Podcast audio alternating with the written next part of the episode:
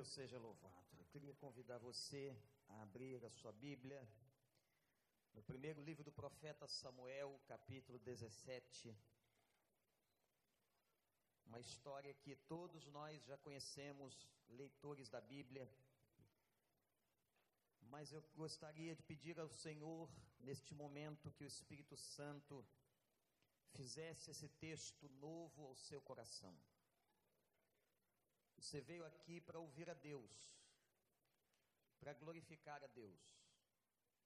Que você possa abrir os seus ouvidos para aquilo que o Espírito de Deus quer nos dizer. Os filisteus juntaram suas forças para a guerra. Se reuniram em Socó de Judá. Acamparam em Efés Damim, entre Socó e Azeca. Saul e os israelitas reuniram-se e acamparam no vale de Elá, posicionando-se em linha de batalha para enfrentar os filisteus. Os filisteus ocuparam uma colina e os israelitas outra, estando o vale entre eles.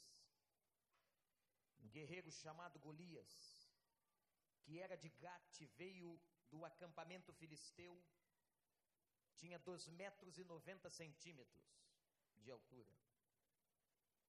Ele usava um capacete de bronze e vestia uma couraça de escamas de bronze que pesava 60 quilos.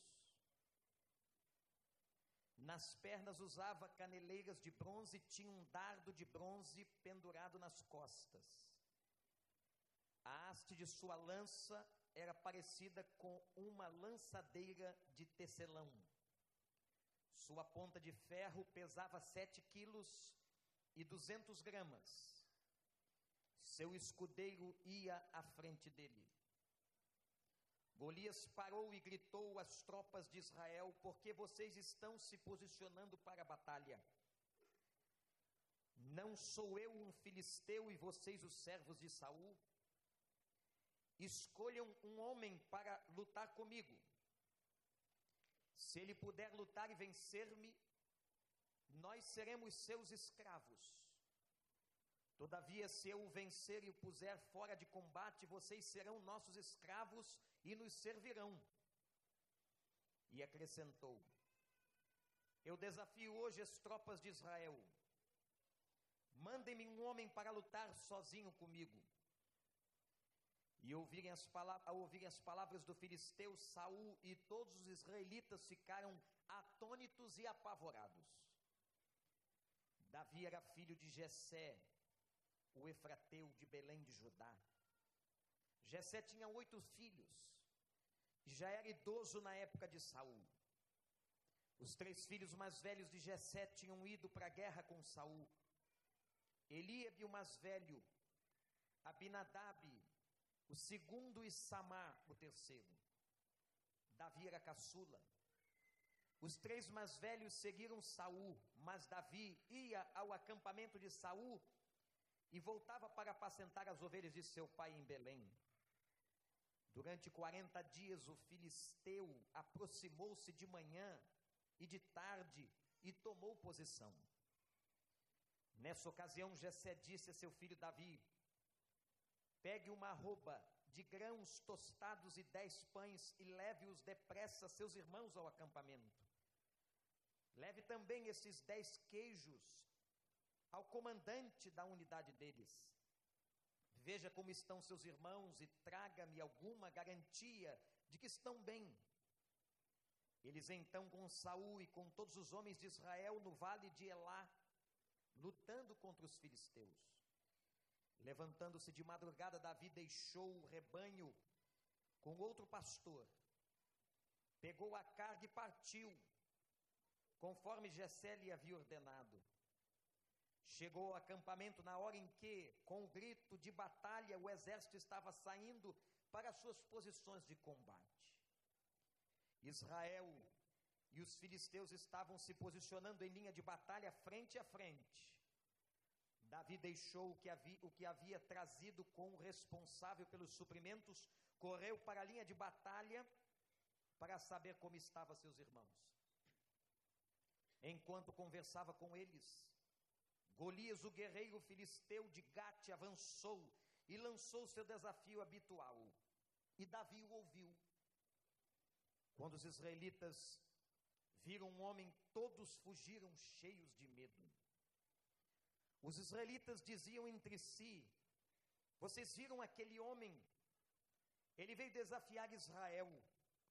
O rei dará grande riqueza a quem o vencer. Também lhe dará sua filha em casamento e isentará de impostos em Israel a família de seu pai. Davi perguntou aos soldados que estavam ao seu lado: O que receberá o homem que matar esse filisteu e salvar a honra de Israel?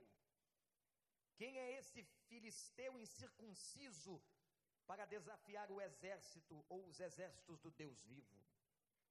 Repartiram, repetiram a Davi o que haviam comentado e lhe disseram: É isso que acontecerá o homem que matá-lo.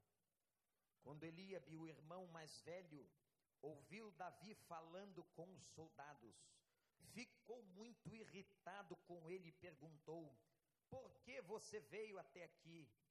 Com quem deixou aquelas poucas ovelhas no deserto? Sei que você é presunçoso que seu coração é mau, você veio só para ver a batalha. E disse Davi: O que fiz agora? Será que não posso nem mesmo conversar? Ele então se virou para outro e perguntou a mesma coisa. E os homens responderam-lhe como antes. As palavras de Davi chegaram aos ouvidos de Saul, que o mandou chamar. Davi disse a Saul: Ninguém deve ficar com o coração abatido por causa desse filisteu. Teu servo irá e lutará com ele. Respondeu Saul: Você não tem condições de lutar contra esse filisteu. Você é apenas um rapaz e ele um guerreiro desde a mocidade. Davi, entretanto, disse a Saul: Teu servo toma conta das ovelhas de seu pai. Quando aparece um leão ou um urso e leva uma ovelha do rebanho, eu vou atrás dele. Dou-lhe golpes e livro a ovelha de sua boca. Quando se vira contra mim, eu o pego pela juba e lhe dou golpes até matá-lo. Teu servo pode matar um leão e um urso. Esse filisteu incircunciso será como um deles, pois desafiou os exércitos do Deus vivo. O Senhor que me livrou das garras do leão e das garras do urso, me livrará das mãos desse filisteu. Diante disso, Saul disse a Davi: Vá, e que o Senhor esteja com você. Saul vestiu Davi com sua própria túnica, colocou-lhe uma armadura e lhe pôs um capacete de bronze na cabeça. Davi prendeu sua espada sobre a túnica e tentou andar pois não estava acostumado com aquilo, e disse a Saul: Não consigo andar com isso, não estou acostumado. Então tirou tudo aquilo. E em seguida pegou seu cajado, escolheu no riacho cinco pedras lisas, colocou-as na bolsa, isto é, no seu alforje de pastor, e com sua atiradeira na mão, aproximou-se do filisteu. Enquanto isso, o filisteu, com seu escudeiro à frente, vinha se aproximando de Davi. Olhou para Davi com desprezo, viu que era só um rapaz ruivo, de boa aparência, e fez pouco caso dele. Vi e disse: Você vem contra mim se condenos. O Deus, hoje mesmo o Senhor o entrega e, o, e a sua cabeça. Filisteu, mas seu Deus, estão aqui, saberão que não é por espada ou por lança que o Senhor concede vitória, pois a batalha é do Senhor, e ele entregará todos vocês em nossas mãos. Quando o filisteu começou a vir na direção de Davi, esta batalha, tirando uma pedra do seu alforge, arremessou-a com a atiradeira, deu na terra encravada, e ele caiu e venceu o filisteu com uma tiradeira, sem derrubou o filisteu e o matou desde Matéu de Judá, deram perseguigate e até as espalhados até Gar, perseguiram tudo que a vista do filho guardou em sua prova. Ouviu Davi avançando o comandante do exército, Abner, quem é o pai daquele rapaz? Ah, juro por e o rei ordenou-lhe: descubra quem é o pai dele. Abner levou perante Saul. Davi, aí acabe lhe perguntou: sou filho? Deus nos abençoe. Que estão na porta. Diante de nós, um dos textos mais conhecidos da Bíblia, que é para a história. Texto no coração para trazer a vocês nessa manhã e nesse dia. Eu não vou terminar.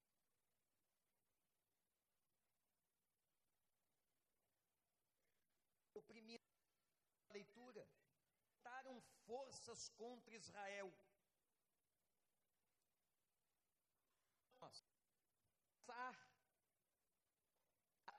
corresponde à faixa de Gaza.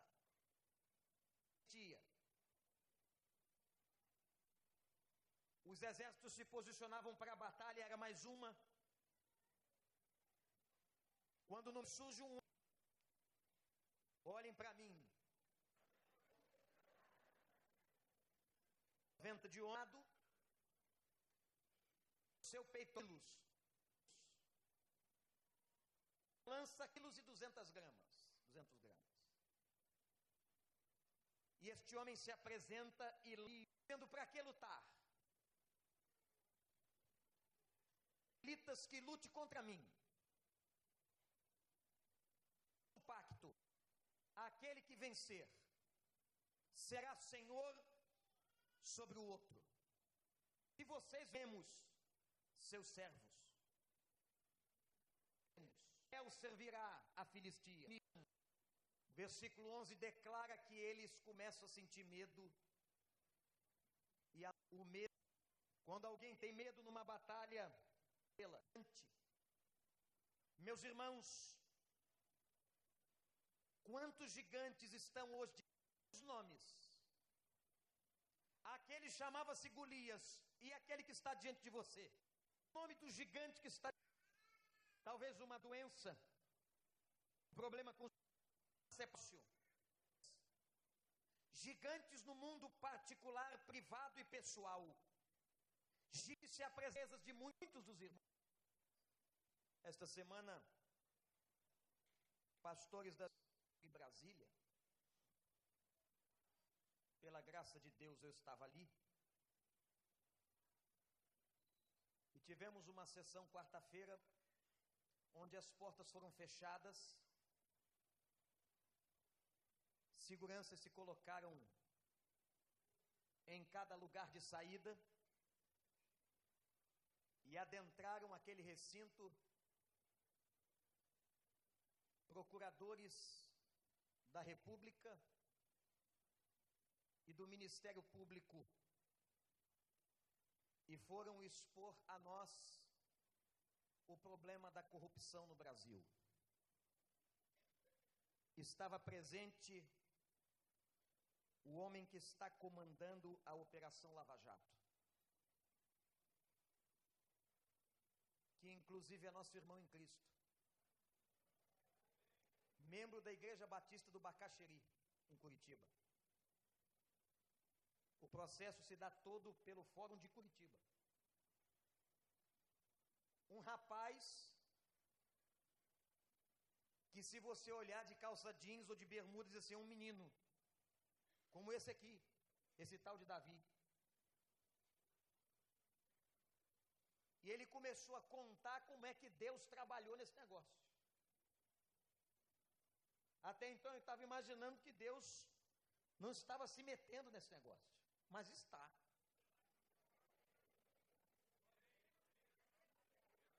Ele contou tanta experiência como crente do que Deus fez e disse até um país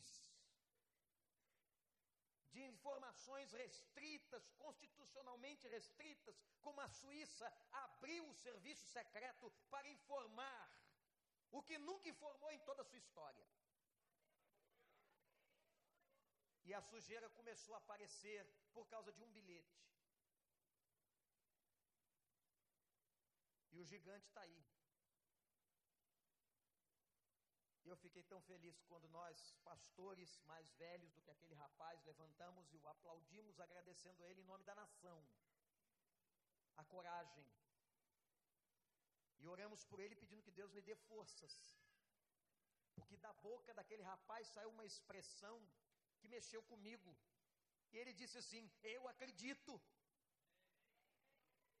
E eu estou nisso por causa do Senhor dos Exércitos.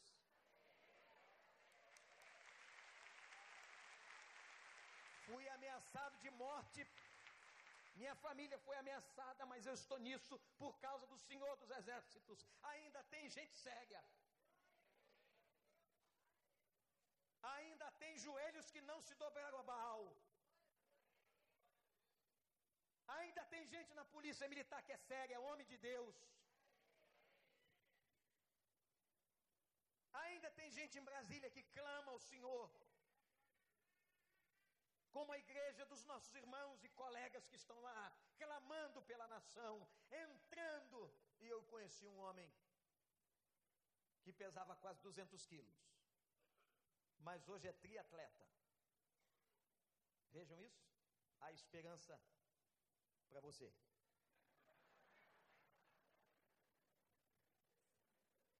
Quando o homem me foi apresentado um pastor, eu disse: O senhor é pastor? Com esse corpo atlético, que a gente está acostumado a ver pastor buchudo. Graças a Deus ainda não cheguei lá, orem por mim. Disse: Sou pastor aqui em Brasília. Eu tinha quase 200 quilos, mas hoje eu sou um triatleta. E aconteceu o seguinte: eu corro todo dia num lugar que no outro dia apareceu a presidenta da República para correr. E todo dia eu passava por ela. Ela não fala muito com as pessoas que estão ali, por razões óbvias, mas eu fui falar com ela. E disse a ela: Estou orando muito pela senhora. Cada vez que ele passava correndo por ela, ele dizia uma frase. Agora é ela que passa por ele e diz assim: Olha o pastor aí. Olha o pastor aí. E no outro dia ela passou e disse: Olhe por mim. Está precisando. Ainda tem gente séria. Qual é o gigante que se apresenta para nós? Tem gente que aqui entrou aqui hoje, que eu não sei, você não sabe, mas está com um gigante do lado no coração sofrendo, chorando, sangrando, passando uma crise. E esses gigantes que se apresentam à nossa vida, irmãos, nos afrontam. Querem debochar de nós, tirar nosso ânimo, tirar nossa autoridade, tirar nossa alegria, afrontam como Golias, o gigante de Gate, fazia com o exército de Israel, debochava, afrontava. O gigante quer afrontar você, quer humilhar você, quer abaixar a tua autoestima, quer destruir você. Ele quer humilhar, ele quer pisar, ele quer tirar você de combate. Desanimar você, sussurrar no teu ouvido que não tem esperança, que não tem jeito deixar você prostrado na depressão, na tristeza. Essa é a função de um gigante. Essa é a função de um demônio. Mas aí apareceu o menino. Um menino franzino,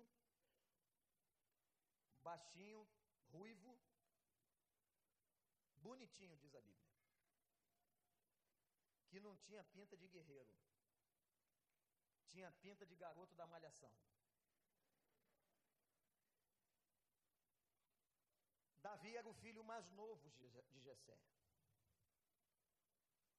Estava acostumado em pastorear as ovelhas do pai. Três dos seus irmãos estavam na batalha com Israel. E seu pai agora faz alguma coisa estratégica. Qual pai que não quer saber do filho no front de batalha? Davi deixa as ovelhas e vai levar um presente, um alimento diferente, inclusive ao comandante, procura saber sobre teus irmãos. Quando Davi chegou lá, chegou na hora do grito de guerra. Imagina um menino acostumado a cuidar de ovelhas, não era treinado para batalha nem para guerra, ouvindo agora um grito de guerra de um exército. Não sei quantos militares tem aqui, mas são treinados a darem gritos de guerra. Polícia Militar tem algum grito de guerra? Tem alguns? Vocês podem dar um para a gente? Pode, mas tem que ficar de pé. Quem está comandando aqui é ele, mas eu estou pedindo. Um grito de guerra, capitão, daqueles bem assustadores. Soldados da Polícia Militar, com respeito ao capitão, com cara de mal. É com o senhor.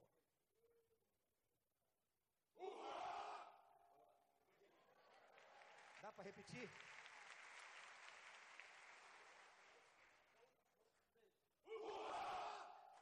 Quantos homens tem aqui? Quantos homens tem aqui?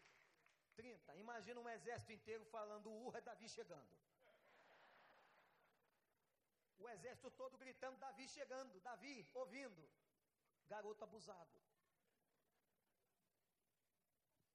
Ouviu aquilo. Naquele momento que ele chega, o gigante aparece de novo. Gigante do inferno. E o homem de Gate, de um, 2 metros 90, diz assim: Quem será o valente que lutará comigo? Insultou novamente o povo de Deus. E o menino, o menino desafia o gigante. Eu gosto da pergunta: Quem é esse incircunciso filisteu? Você entendeu a teologia da pergunta? Quem eram os circuncisos? Quem eram os circuncidados? Eram os homens do povo de Deus. Os meninos que nasciam por ordem de Deus ao sétimo dia eram circuncidados como marca de que eram pertencentes ao povo do Senhor. Sabe o que Davi está dizendo? Este aí não pertence ao povo do Senhor, este não é do exército do Senhor. Como é que afronta o exército de Deus vivo? Quem é ele? Um menino. Nunca foi treinado, cuidava de ovelhas. Quem é ele? Quem é este incircunciso? Que não é do nosso povo, como desafia o exército do Senhor. Olhe para mim, meu irmão, você é parte do exército do Senhor? Você foi, como diz Paulo, circuncidado no coração, porque Paulo diz que a principal circuncisão agora não é na carne, é na alma. Os circuncidados de alma são aqueles que são salvos e foram lavados e remidos no sangue de Jesus. Os circuncidados são aqueles que têm o Espírito Santo. Os circuncidados são aqueles que são filhos de Deus. Os circuncidados são aqueles que adoram ao Senhor, que são adoradores de verdade. Você é circuncidado do Espírito. E se você é, eu desafio você a desafiar o gigante. Eu não sei qual é o gigante que está se apresentando a você, se é no seu trabalho, se é na sua casa, se é na nação. Não sei qual é, mas quem é esse gigante? Ele não é maior que o nosso Deus. Que problema é esse? Ele não é maior do que o nosso Deus. Que crise é essa? Ela não é maior do que o nosso Deus. Que homem é esse que se levantou contra mim? Ele não é maior do que o meu Deus. Por acaso ele é maior do que o Senhor? Por acaso ele é mais poderoso do que o Senhor? Meus irmãos, Quando Davi se coloca para lutar, aparece o fator Eliabe. Eu quero falar um pouquinho sobre o fator Eliabe. Eliabe era o irmão mais velho de Davi. Quando Davi se colocou para lutar, quando Davi disse: Eu vou enfrentar esse gigante, Eliabe, o seu irmão mais velho, fez um discurso duro, inapropriado, e disse: Por que, que você está aqui? O rapazinho queria lutar, cheio de gás, de energia, de vontade, de determinação, de motivação, mas aparece sempre alguém com o espírito de Golias do inferno, seu próprio irmão, e disse: Por que, que você está aqui? Por que, que você deixou as ovelhas do papai? E acusa. Você é presunçoso, Davi. Seu coração é mau. E você só veio aqui ver a batalha. Quem foi que disse isso a Eliabe? Por que Eliabe faz isso? Ele descarrega uma mágoa? Ele é agressivo com o irmão mais novo? Ele machuca o irmão? Ele julga o irmão? Ele ataca a estima do seu irmão? Ele tenta abater o ânimo do seu irmão. Sabe o que me impressiona no fator Eliabe? É que Eliabe morava na mesma casa que Davi. Meus irmãos, quando Deus me mostrou isso aqui, eu fiquei impressionado, perplexo, triste, mas talvez confortado. Porque nós estamos lutando contra tantos gigantes. O povo de Deus, como diz a Bíblia, está numa batalha espiritual. Nós estamos lutando contra tanta coisa. São problemas das nossas casas. São lutas com filhos. Alguns lutando contra uma enfermidade. A gente lutando num país sofrido contra o gigante da corrupção as famílias sofrendo ataques do inferno, casais sofrendo. E se levanta um de dentro de casa para ser profeta da desgraça, para ser profeta do mal, para desanimar o povo e para falar em nome do diabo. Ô oh, Eliabe, usado por Satanás para desestimular seu próprio irmão. Meus irmãos, vai ter gente assim.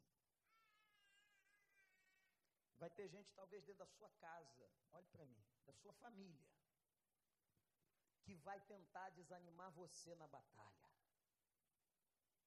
que vai tentar abater você, que vai tentar pisar na tua autoestima para que você vá lá para baixo.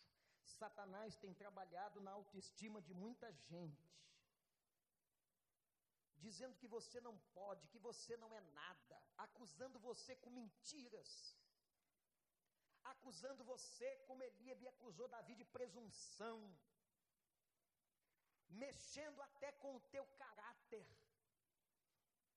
Mas, meu irmão, eu quero convidar você a ter a mesma postura de Davi, que não se deixou abater.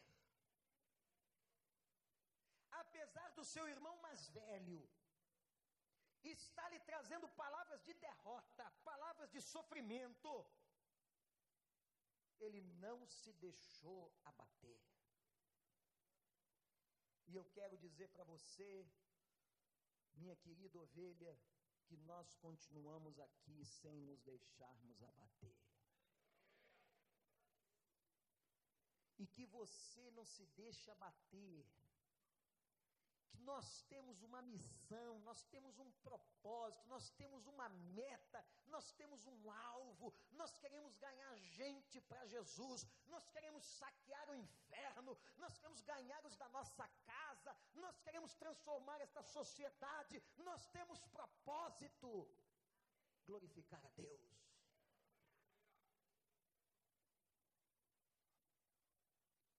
Mas às vezes surge de dentro de casa vai surgir de onde você menos espera e de quem devia estar com você, está contra você.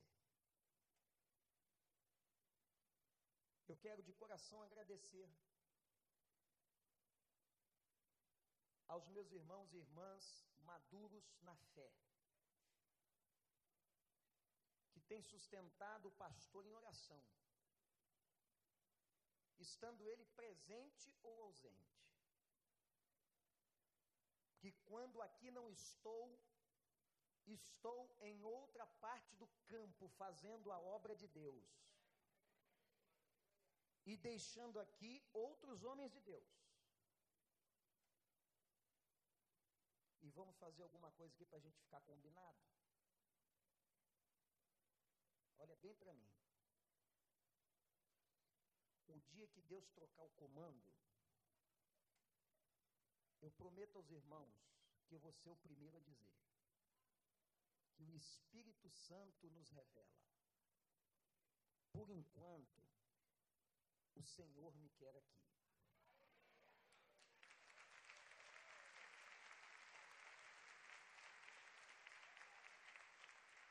Se amanhã me quiser em outro lugar, estaria em outro lugar. E o homem que chegar aqui, eu oro para que seja melhor do que eu. Muito melhor. E vamos combinar que quando eu não estiver aqui, você ore por mim. Que seu pastor está representando você e levando o nome da sua igreja por onde ele passa. Treinando líderes, treinando pastores tomando posse como a pouco como membro do Conselho Pastoral da Aliança Batista Mundial. É honra sua, não é minha. Eu não sou nada, só carrego o nome de vocês, dessa igreja, que Deus tem tanto honrado. Pregando o Evangelho. O dia que eu estiver doente, eu conto. E você é o primeiro a contar para pedir a sua oração. Irmão, estou com gripe, ore por mim. Irmão, a doença é mais grave, ore por mim. Eu conto. Porque eu preciso do povo de Deus comigo. Eu preciso de oração. E outra, vamos combinar? Que eu não estou construindo templo em nenhum lugar nenhum. Vamos combinar que eu não estou plantando a primeira igreja batista de Marte?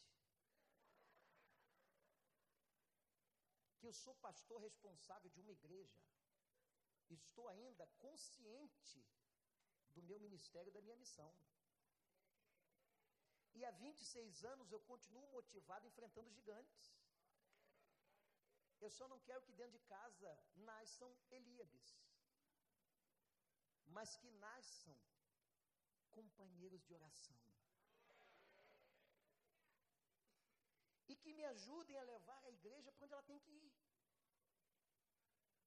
Uma igreja madura e saudável, que não faça o que fez Israel, que quando Moisés subiu para adorar o Senhor e receber os mandamentos, construíram um bezerro de ouro debaixo do morro. Mas que tenham maturidade espiritual, para caminharem como nessa manhã, a gente não precisa de animador para adorar o Senhor. Basta tocar a beleza da música, que mexe com a alma, e saber a letra. Eu posso adorar ao meu Deus, independente de quem esteja aqui na frente. Cantando ou não, bem ou mal, tocando ou não tocando, eu vim aqui para adorar o Senhor dos Exércitos.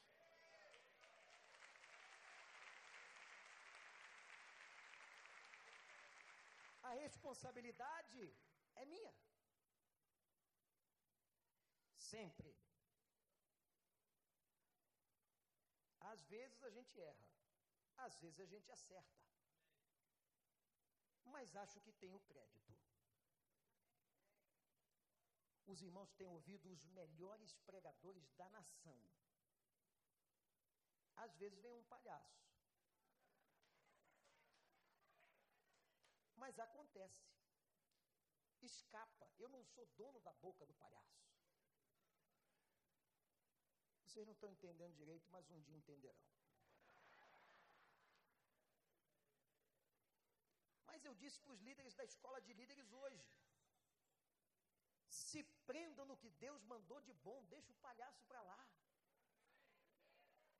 Se prendam no profeta Elton Rangel, se prendam no profeta Fernando Brandão, se prendam no profeta João Luiz, no profeta Ivênio dos Santos e deixa o palhaço para lá.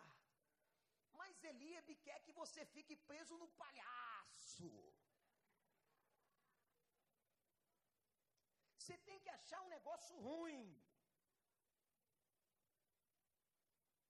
Enquanto você distrai com negócio ruim, critica, pensa que a grama do vizinho é mais verde, você perde o propósito do seu ministério. Lugar bom é lugar que está o Espírito Santo.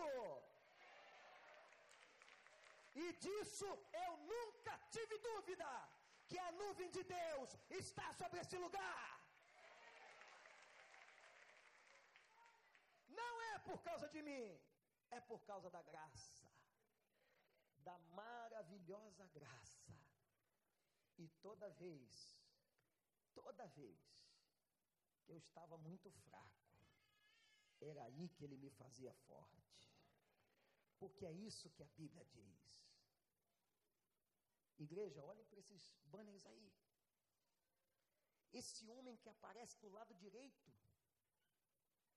um dos maiores pastores da Ásia, fazendo uma revolução. Pastor de mais de 30 mil pessoas na Indonésia. Aprove a Deus escolhê-lo, trazê-lo no Rio, aqui.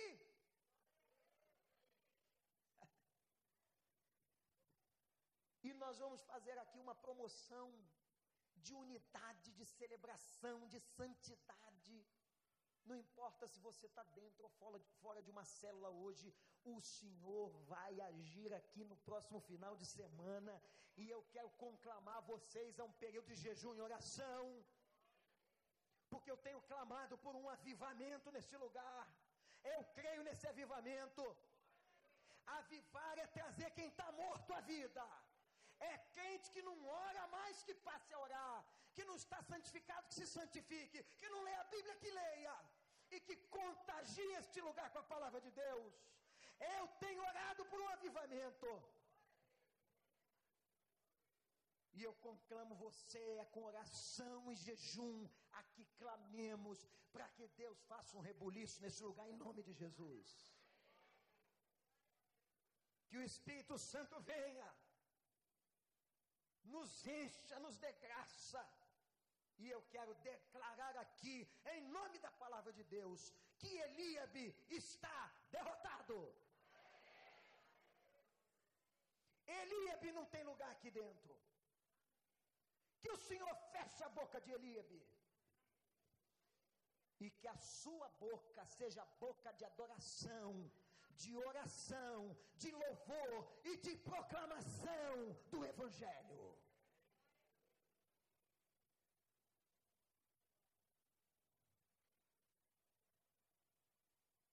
Elibe, eu vou continuar. Cadê o incircunciso? Cadê o macho? A macha. Cadê? O incircunciso se levante. Tu está vencido. E no meio desse povo que é de Deus, você não tem lugar. Na casa desse povo que é de Deus, você não tem lugar. A tua boca não vai proferir maldição contra o povo do Senhor. Você não vai nos desanimar, Eliabe. Você está derrotado, Eliabe.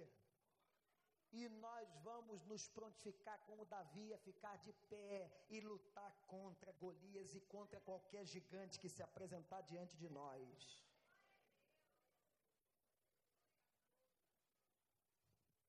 Davi mostrou que não veio só para ver. Vocês viram a afirmação do Eliabe? Vocês viram? Leram a Bíblia? Você só veio aqui para ver? Não. Aqui nessa igreja não tem que ter ninguém que veio aqui para ver. Tem que ter guerreiro para lutar. Tem que ter guerreiro para lutar contra o inferno, contra as hostes espirituais. Tem que ter guerreiro para trabalhar. Tem que ter guerreiro para pregar o evangelho. Você não veio aqui para olhar. Eu estou até achando que a igreja está mais cheia hoje. Acho que foi por causa da banda, da polícia.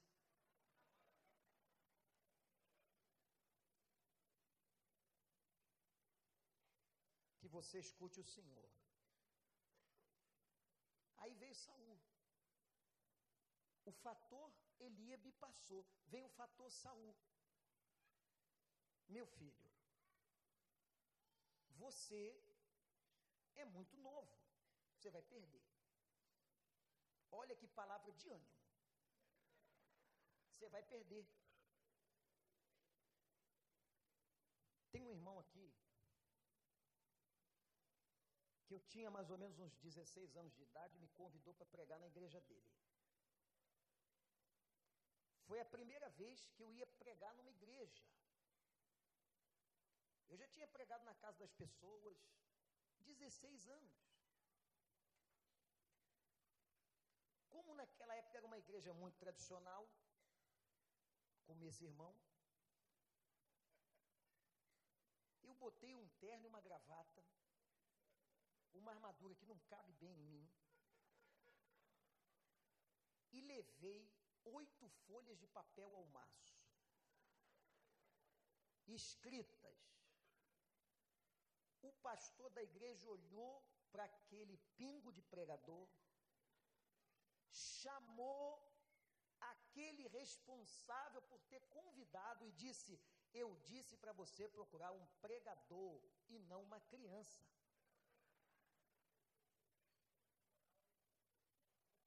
Que ânimo, não é não, irmãos?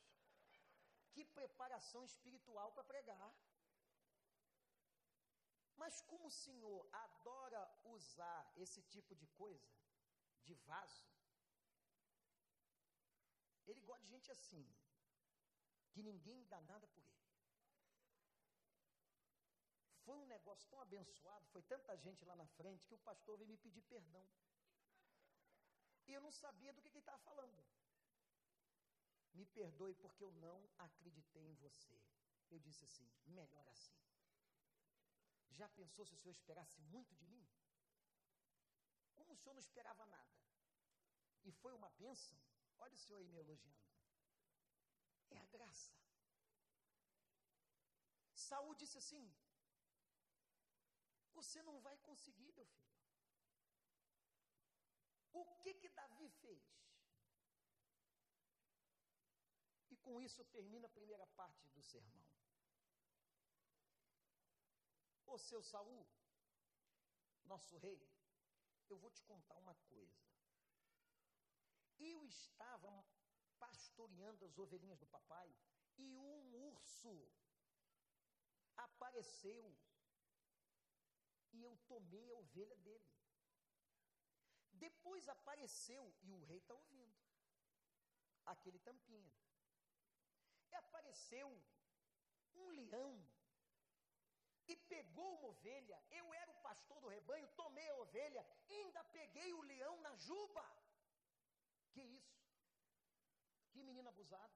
Peguei o leão na juba e matei. E aí Davi, da glória a Deus, diz assim: Na verdade, rei, quem matou o urso e o leão não fui eu, mas foi o Senhor dos exércitos que me fez vencer. Está vendo o segredo da vitória? O segredo da vitória não está nas pessoas. O segredo da vitória está no Senhor dos exércitos. Se você espera alguma coisa de qualquer um de nós, pastores, você está perdido. A tua esperança tem que estar posta no Senhor dos exércitos. Eu fui a Ele em nome do Senhor dos exércitos, e o Senhor dos exércitos me livrou. Ele evocou experiências do passado. Eu quero te fazer uma pergunta aqui. Você tem experiências de vitória com Deus? Tem? Tem mesmo? Você teve alguma vitória na sua vida nesse ano de 2015? Você teve vitória na sua vida no ano passado? Então, meu irmão, minha irmã, o Deus que te deu a vitória lá no passado, ontem, o mesmo que te ajudará a enfrentar o gigante de Gate. o gigante da tua casa, o gigante no teu casamento, o gigante com os teus filhos, o gigante que se apresentar contra você, o gigante que se levantar, o Senhor que te deu a vitória, vai te dar de novo.